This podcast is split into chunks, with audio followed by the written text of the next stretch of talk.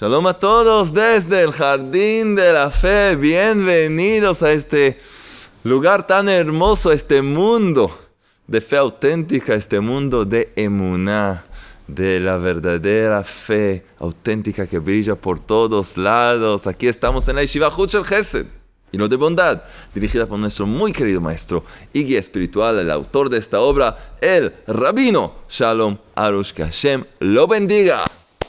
Qué alegría estar aquí. Y está lloviendo afuera. Hace frío, pero dentro en el corazón todo caliente, todo alegre. En el jardín de la fe hay una alegría. Y para eso tengo un chiste. Alexandrus. Oh, chiste. Chiste Shutke. Escuchen bien, Manolo está comiendo sopa porque es un día muy frío. Hace frío, está lloviendo, Manolo está comiendo la sopa. Y mientras comiendo, tiene muchas preguntas a hacerle a su madre. Y una de las preguntas pregunta a mamá: ¿Por qué papá está calvo? ¿Por qué papá está calvo? ¿Qué? Le dice la madre: Porque tu papá es tan inteligente que con cada pensamiento importante que tiene, eh, pierde otro pelo. Así que de pensar en cosas tan importantes, perdió el pelo. Por eso, tanta inteligencia. Entonces le dice Manolo.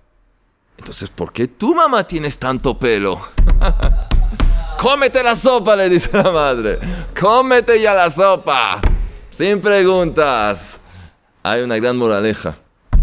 Cuando alguien te hace preguntas difíciles, mejor, que, mejor darle una sopa caliente. Bueno, esa es la moraleja que pude sacar. De cualquier manera, tenemos varias preguntas en la vida. ¿Por qué esto? ¿Por qué lo otro? Y lamentablemente no encontramos a alguien que nos pueda dar la respuesta correcta. Muchas veces hay varias respuestas a varias preguntas, pero tú dentro de tu corazón sientes que no es la respuesta. ¿Cuál es el sentido de la vida? ¿Para qué estoy aquí?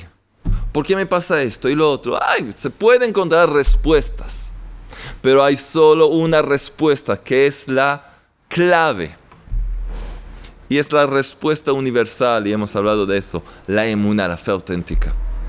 Cuando estudiamos el camino de la emuna, de la fe auténtica, estamos dentro del jardín de la fe, de pronto tenemos claridad, claridad mental, podemos entender por qué nos pasa eso y lo otro. Entendemos que todo proviene del Creador y que todo es para nuestro bien y que hay un mensaje para dirigirnos a nuestra perfección. De pronto abrimos los ojos y vemos un mundo claro un mundo que brilla con el amor del Creador para nosotros y de pronto todo es agradable, todo es dulce. Y por eso aquí estamos. Y este taller es para verlo una vez tras otra, leer el libro, ponerlo en práctica, ver dónde estoy fallando, dónde ya estoy cumpliendo con lo aprendido, chequearse una vez tras otra. Y luego vamos, vamos a terminar el taller, empezar a verlo más y más y también una regla espiritual muy grande, medida por medida. Lo que tú haces por los demás, el Creador también va a hacer contigo. Si tú difundes, compartes este conocimiento divino con más personas, les traes luz a más personas, el Creador te va a traer a ti más y más luz en tu vida. Tú haces por los hijos y por las hijas del Creador, el Creador va a hacer por ti y por tus hijos y por tus hijas. Entonces también, de verdad, un gran mérito es un gran mérito difundir las enseñanzas, vivirlas y ser un ejemplo. Vivirlo y ser un ejemplo en tu trabajo, donde sea. Qué alegría. Bueno, para enviarme más chistes, Jonathan con Y, jonathan.chistes, arroba gmail.com. Qué alegría. Tenemos como siempre premios hoy. Tenemos ganadores, tenemos varias cosas. Ganadores. Pero todo eso enseguida, enseguida. Seguimos Estamos en el cuarto capítulo y hemos, de hecho, empezado, comenzamos el camino de la autocorrección, como una persona puede rectificarse espiritualmente para lograr su perfección a través de la emunada de la fe auténtica. Y empezamos con el, con el primer principio, ¿se acuerdan? Página 268, el primer principio, conócete a ti mismo, conócete a ti misma conocernos, conocer que tenemos, hay una fuerza espiritual que creó el Creador que se llama la mala inclinación, el instinto del mal. Es para que tengamos, para que podamos de verdad tener algo para sobreponer, para tener oposición y poder triunfar. Hemos comenzado con ese primer principio y hoy vamos de hecho a concluir este principio para poder la semana que viene empezar con el segundo principio, que no les digo lo que es, van a tener que esperar. Entonces hemos hablado, hemos hablado de del libre albedrío que tiene cada ser humano. Hemos hablado del conocimiento divino, el Creador sabe todo, pero aún nos deja elegir y necesitamos pedir su ayuda y prepararnos antes de cualquier decisión y después de la decisión aceptar que lo que salió, el resultado fue la voluntad del Creador. Y conocer nuestra mala inclinación, conocer nuestras debilidades. En eso estamos y ahora vamos a hablar de arrepentimiento por amor. ¿Cómo poder corregirnos? Parte de, de la corrección, de la rectificación de la persona es saber admitir la verdad, reconocer los errores y remediar lo que se necesita hacer.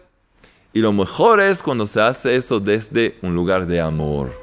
No por temor, no por, porque sabemos que cuando se hace algo negativo, se recibe algo negativo medida por medida.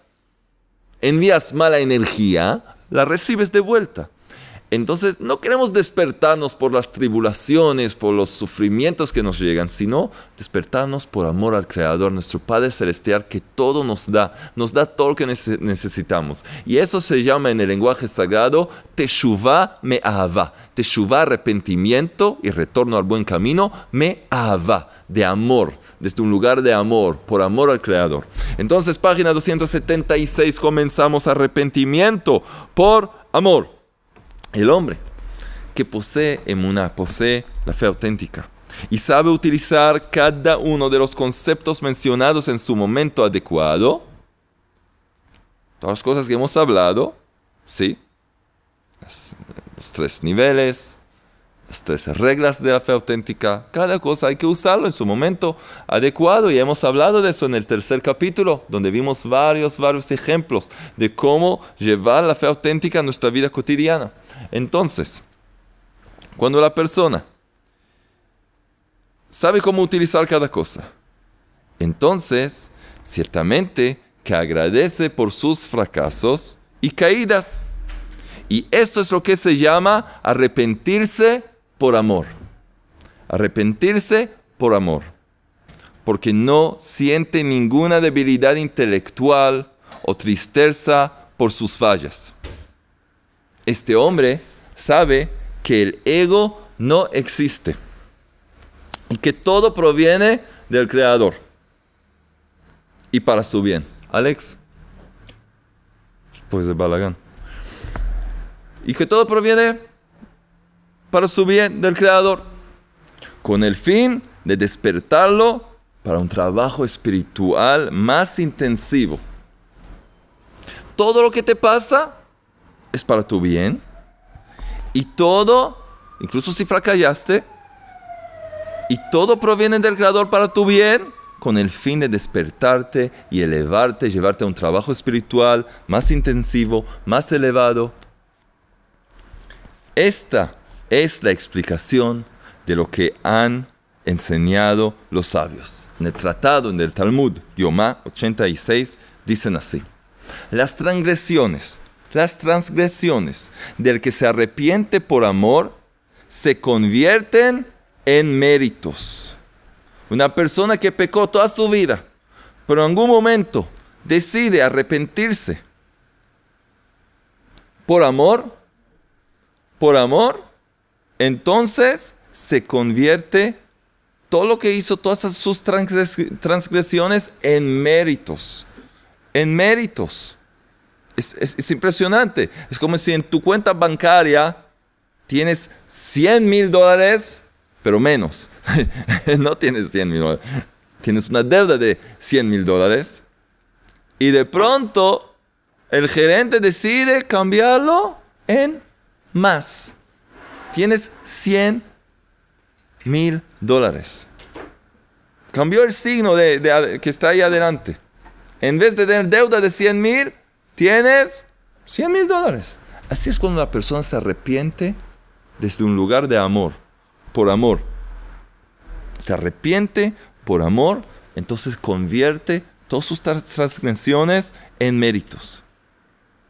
Es decir, que aunque el hombre haya transgredido deliberadamente, pero no cae ni en la tristeza, ni en la desesperación, sino que se estimula arrepentirse debido a que se conmocionó por su acción, se despertó y se anima a transformarse y mejorarse, entonces es evidente que su transgresión se transforma en un gran mérito, puesto que debido a su caída fue conmovido a arrepentirse. Entonces fue una buena, una buena cosa. Una persona que sabe utilizar cada situación de su vida, una situación positiva, buena, e incluso una cosa que parece negativa, sabe cómo utilizarla para elevarse, de verdad, empieza a progresar en la vida, empieza a corregirse de verdad. Una cosa es cierta, antes de caer y cometer un grave pecado, este hombre se parecía a alguien que duerme en vida. Está vivo, pero parece que está durmiendo. Es decir, que estaba sumergido en la apatía, en la rutina diaria y aceptando los malos rasgos que le llevaron a esa caída. Solamente después que transgredió tan gravemente, se alarmó y se estimuló para trabajar seriamente para desarraigar definitivamente su mal. Vemos entonces que es la transgresión, la transgresión misma la que le condujo al mérito del verdadero arrepentimiento. Tenemos que saber que incluso si fracasamos, incluso si la persona cometió algo muy grave, algo muy grave, pero si sabe después cómo levantarse de nuevo y utilizar esa misma caída, esa misma transgresión para elevarse, para mejorar, entonces de verdad, de verdad esa transgresión se vuelve en un mérito. Se vuelve en un mérito, en una bendición. ¿Quién hubiera pensado que una cosa mala, negativa, puede ser de bendición? Sí. La obra del Creador, toda esta creación, todo, todo, todo es para llevar a la persona a elevarse y todo sirve el bien. El creador es lo máximo de bien que existe. Es algo infinito. Y cada cosa en esta creación sirve el bien mayor, sirve el propósito por el cual el creador creó todo para llevarnos para mejorar y acercarnos y apegarnos al Creador. Así que incluso una transgresión, incluso una cosa negativa, nos sirve como una cosa positiva que nos eleva y nos lleva a acercarnos al Creador. Los sabios también enseñaron, esto en el tratado Gitín, Gitín del Talmud, Gitín 43, enseñaron que no podemos verdaderamente comprender un precepto o un servicio al Creador no se puede comprender y lograr a vivir un cierto servicio al Creador, cumplir con un precepto, sino hasta después de haber fracasado en esa misma cosa. Para poder entender algo de verdad hay que saber también cómo fracasar en esa cosa. Por ejemplo, tienes que cumplir, hay que cumplir un cierto, uno de los grandes preceptos, estar contento, estar alegre, satisfecho. ¿Cuántas veces fracasamos? Pero a través del fracaso tenemos que aprender. Y aprender. ¿Qué nos causó esta caída? ¿Por qué no pude mantenerme alegre? Y con eso mismo voy a poder lograr la alegría. A través de los fracasos puedo lograr lo que necesito lograr. la razón es que el hombre que no se desanima por su fracaso puede, por cierto, aprender mucho de sus fracasos y caídas hasta llegar a entender cuál fue el error y la causa que lo llevó a eso. Y así dominar el problema. Por fin dominar el problema y no repetirlo más. Y ser de verdad el dueño de, ese, de ese tema. para no caer más en eso. Esto es verdad solo cuando acepta todo con alegría. Solo. Pero si comienza a mortificarse por su mala elección, cae entonces en la herejía y esta caída arrastrará a muchas otras. La alegría es la protección. Y si no hay alegría en este proceso, la persona cae más y más y más en otros pecados, en más tristeza. Es un gran peligro, un gran, gran peligro. Debe ser bien entendido. Después de la acción ya no se puede cambiar el pasado. Lo que pasó, pasó. Siempre cantamos. Lo que pasó, pasó. Ya pasó. Pero hay que hacer todo lo posible para no perder el futuro. Fracasaste. El pasado tiene una, una mancha, pero el futuro está limpio. Está limpio, puro. Ve, Haz lo que debes hacer. No, fracasé, hice cosas terribles. Ay, ay, ay. Pero tienes un futuro entero esperándote. No. Por el pasado arruinas también el futuro. Entonces, ¿qué lograste? Lo que pasó, pasó. Lo importante es empezar de nuevo. Empezar de nuevo. Pensar en lo que todavía no adquirí. Todavía lo que no logré, no alcancé. No quedarte ahí sumergido en el pasado. Después de la acción ya no se puede cambiar el pasado, pero hay que hacer todo lo posible para no perder el futuro. ¿Y cómo se hace eso? Admitir la verdad. El hombre debe saber por anticipado que hay fracasos y caídas y que tropezará todavía muchas veces más. Hay gente que se deprime, hoy como fracasé, que eres un ángel. No entiendo, ¿eres un ángel? ¿Qué, ¿Qué eres tú? ¿Qué eres tú que piensas que esperas ser perfecto? Eso es orgullo. Soy un ser humano. Tengo apetitos mundanos. Tengo días así, días así. Eh, trabajo sobre mí mismo. Estoy trabajando, estoy tratando de mejorar. Pero soy un ser humano pensando, deprimiéndome, ¿por qué fracasé? ¿Por qué me caí? Eso es orgullo. Es orgullo. Como si yo debía ser perfecto. ¿De dónde sacaste esto? ¿De dónde sacas eso? Las películas de Superman, de, de, de Spider-Man, de Sigman. ¿De dónde sacas eso? Que tienes que ser perfecto. El hombre debe saber por anticipado que hay fracasos y caídas en la vida y que tropezará todavía muchas veces más. Debe prepararse sin engañarse, conocer su verdadero nivel espiritual y no pensar que ya llegó a la perfección y que nada le pasará. Van a haber más retos en la vida. Prepárate. Aprende el camino, cómo enfrentar las cosas y cómo hacer. Todo el tiempo que el hombre no reconoce sus defectos y su bajeza y no no admite la realidad de que las caídas son una parte integral del camino que debe seguir, entonces vive en la mentira y no se puede alcanzar la verdad a partir de una mentira. Si tu punto de partida es la mentira, no vas a poder lograr. No vas a poder lograr la verdad. Y el punto de partida, que no es verdad, es cuando piensas que yo no debo fracasar, a mí todo me tiene que salir bien, no tengo que tener ninguna dificultad. Esa es mentira. Esa es mentira. Como si fueras un ángel. No. Pero sí trabajar y prepararse. El Creador no te exige ser un ángel. Te exige ser un ser humano que trabaja sobre sí mismo. Que hace todo lo posible para ser lo mejor. Para hacer lo mejor que pueda.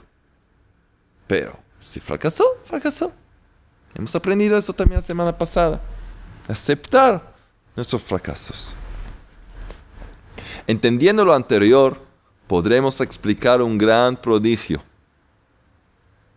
Vamos a volver al libro de Génesis, al comienzo de la creación. Cuando el creador le preguntó a Adán, el primer hombre, En Génesis 3, versículos 9 hasta 11, le pregunta, si escuchen bien, ¿dónde estás? ¿Dónde estás? Adán comió del fruto prohibido, del árbol del conocimiento. Comió. Y el creador le pregunta, ¿dónde estás? Como si fuera que el creador no sabía. El creador ve todo, pero le pregunta, ¿dónde estás? Porque se escondía Adán. ¿Acaso del árbol que te ordené que no comieras, comiste?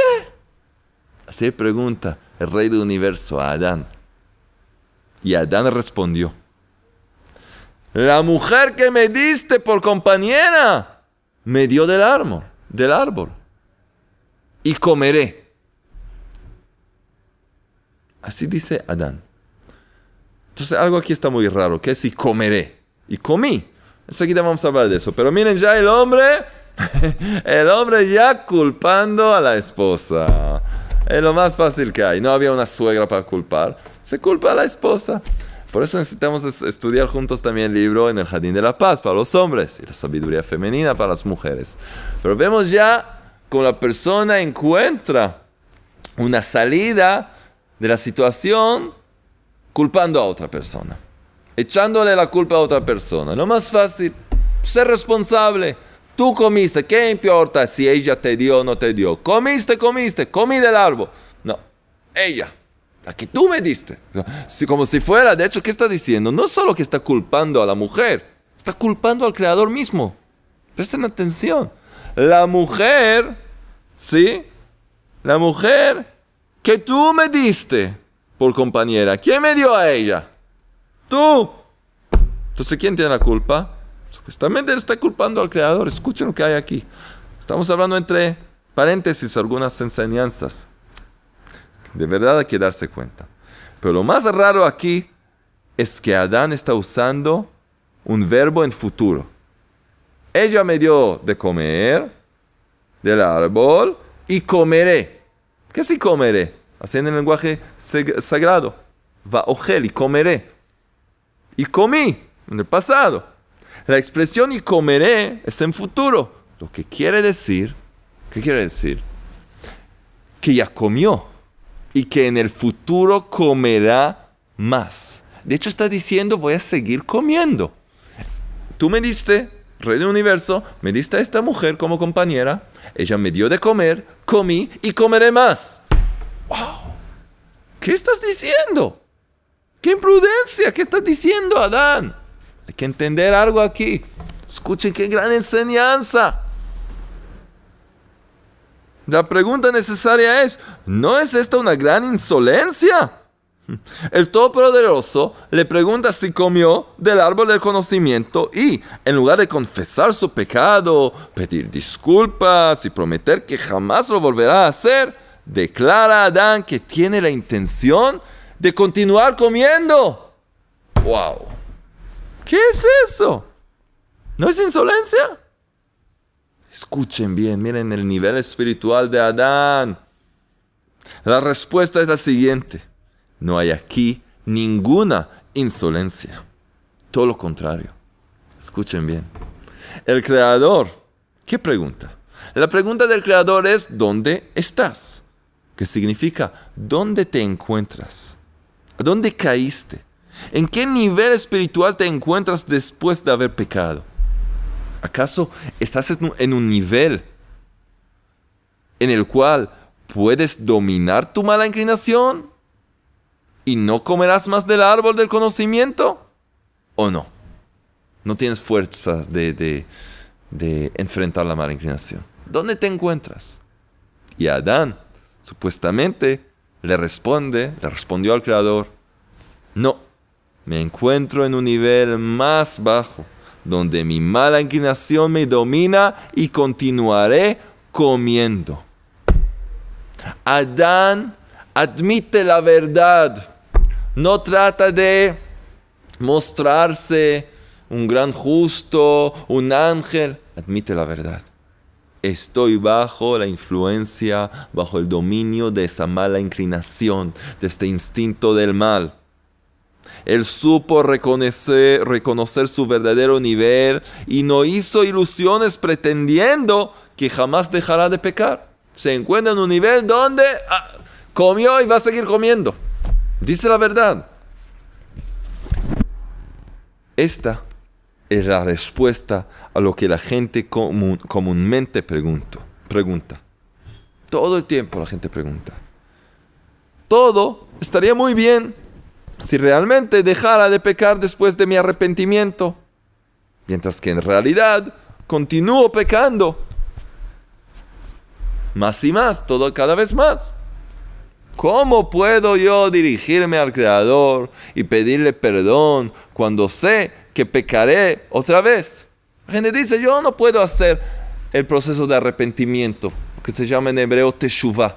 Yo no puedo arrepentirme y corregir mis caminos, porque yo sé, yo sé que, que no me puedo controlar. Entonces, ¿para qué pedir perdón? ¿Para qué pedir perdón? Si yo sé que voy a hacerlo de nuevo, no me puedo controlar. La respuesta es esta. Debemos reconocer nuestro nivel. Debemos saber que poseemos de mala inclinación y que es difícil sobreponernos a ella. Este, es el punto de partida, la verdad. Debemos saber que probablemente fallaremos y pecaremos todavía numerosas veces y que a pesar de esto debemos sentirnos contentos con lo nuestro, con lo que tenemos y con nuestro trabajo espiritual y con nuestro nivel espiritual. Ok. Admito la verdad. Quiero comer más. Siento que no puedo controlarme. ¿Pero qué me va a ayudar eso? Estoy siguiendo haciendo el mal, lo opuesto de lo que quiere el Creador, y eso provoca, si hago el mal, me llega cosas negativas. Entonces, ¿qué? Escuchen. Si admites tus defectos, los corregirás. Aquí está el secreto. Si admites tus defectos, los corregirás. Para verdaderamente seguir el sendero del arrepentimiento, debemos alcanzar el nivel de la fe en el cual aceptaremos estar alegres y agradecer cada hecho y acontecimiento de nuestra vida.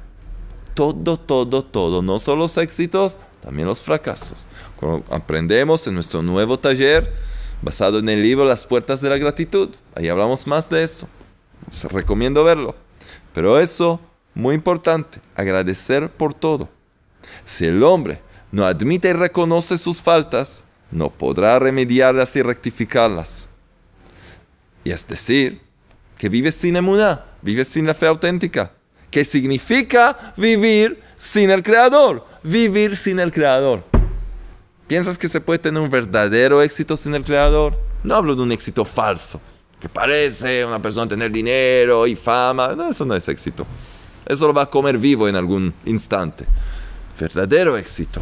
Cumplir con nuestra meta, nuestra finalidad, acercarnos al Creador, hacer lo que llegamos a este mundo para hacer. Esa es la pregunta. Esa es la pregunta.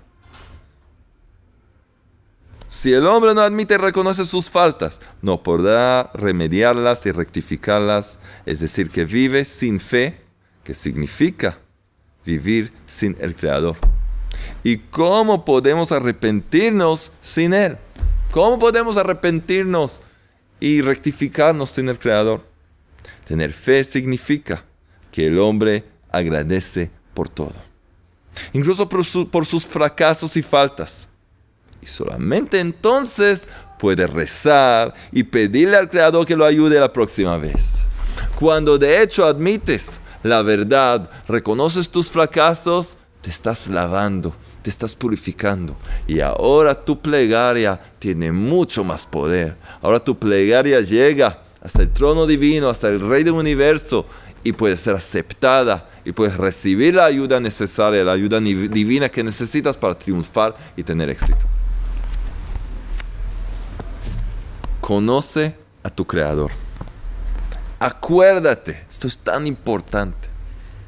Hemos hablado de conocerse a uno mismo. Hemos hablado de conocer la mala inclinación que tiene cada uno. Ahora, conoce a tu creador, a tu Padre Celestial. Acuérdate, el Todopoderoso, el Todopoderoso te conoce muy bien. Él sabe perfectamente que tienes mala inclinación Y sabe muy bien que no puedes vencerla sin su ayuda. Él lo sabe, el Creador lo sabe. Tú tienes que saberlo, pero Él lo sabe.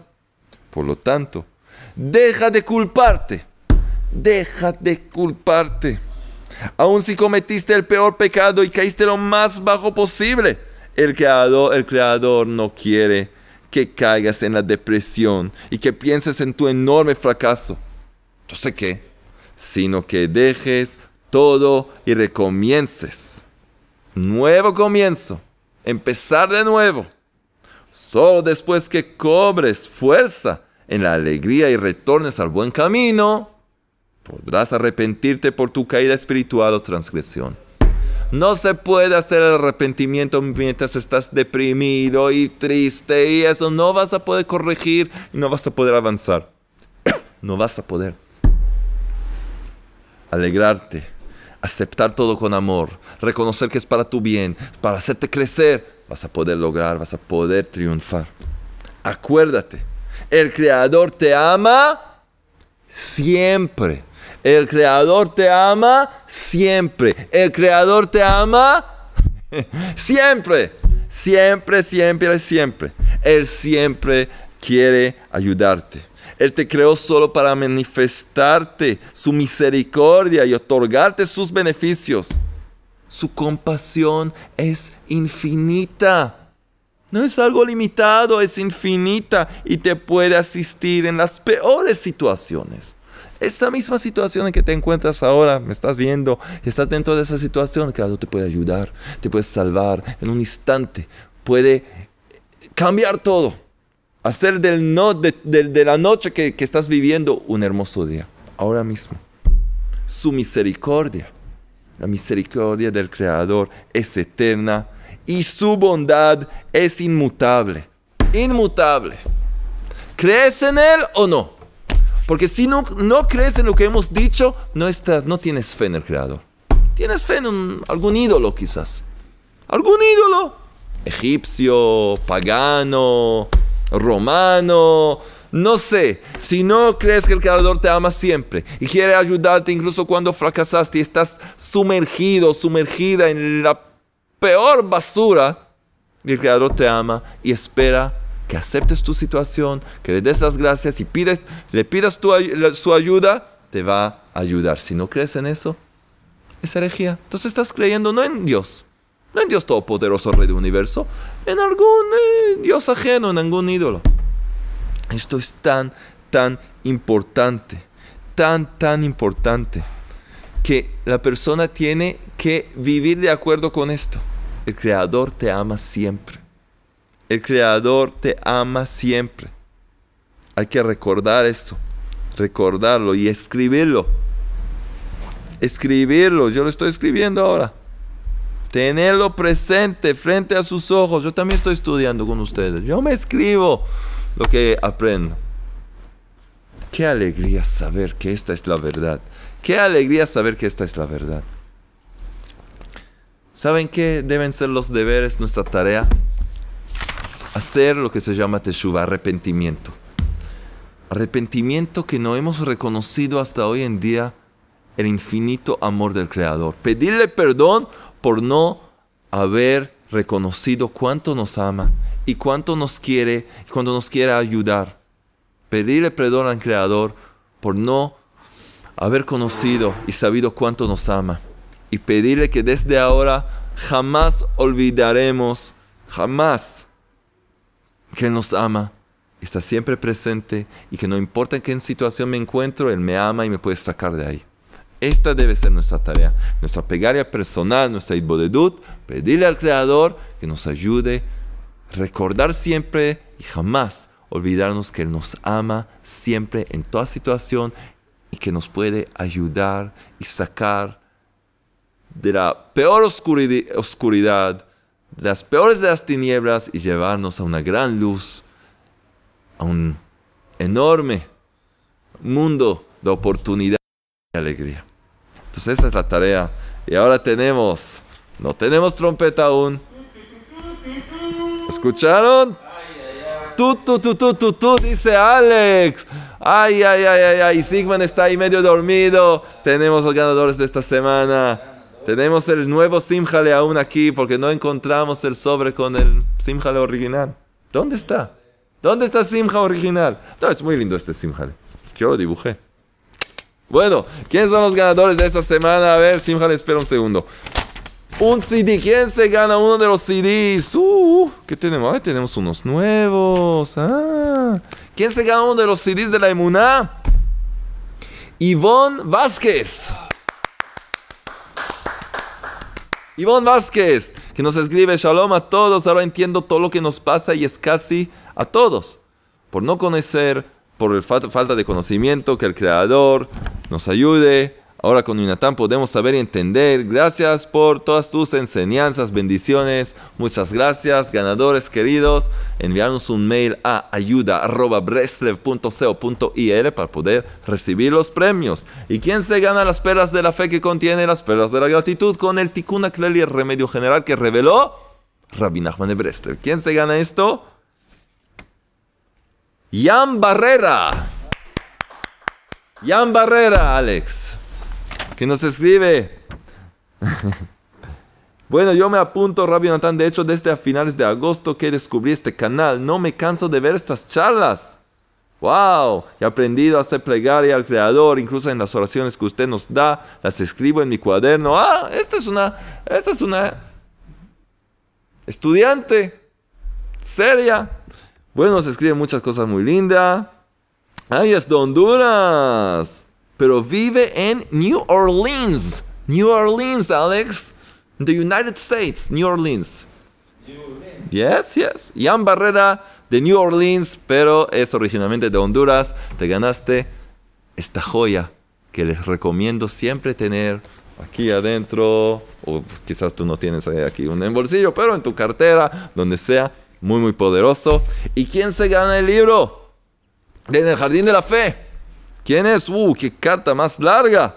A ver, César Cabea Ceballos. César Ceballos. Sí, nos escribe Sharon Ramiro Natán, todo el equipo. ¡Qué alegría! Bueno, estaba por YouTube viendo las charlas. Nos cuenta de sus hijos. Adasar Rachel de 7 años y Abraham Yosef de 3 años. ¡Qué alegría! ¡Qué linda familia! Me encantaría, me encantaría poder tener el libro en el jardín de la fe. Sería para mí lo más importante, la más importante joya y más útil herramienta, no solo para mi hogar, sino también para muchas personas de mi entorno. Entonces, te lo ganaste. Sí, César Ceballos. Aquí dice Romel García. Bueno, no entiendo lo que está pasando aquí. De cualquier manera, tenemos tu mail. Entonces, entonces te ganaste el libro cualquiera de ustedes, nosotros puede ganar, escribir comentarios, difundir las charlas, ya saben todo, ya estamos en, en, la, en la charla 94, ¿no? Ya conocen todo. Trabajar, difundir, ayudar a los demás con una sonrisa que podamos muy pronto ver. Un mundo rectificado, brillando con la luz de la fe auténtica. Que sea muy, muy pronto. De hecho, rápidamente y en nuestros días. Amén.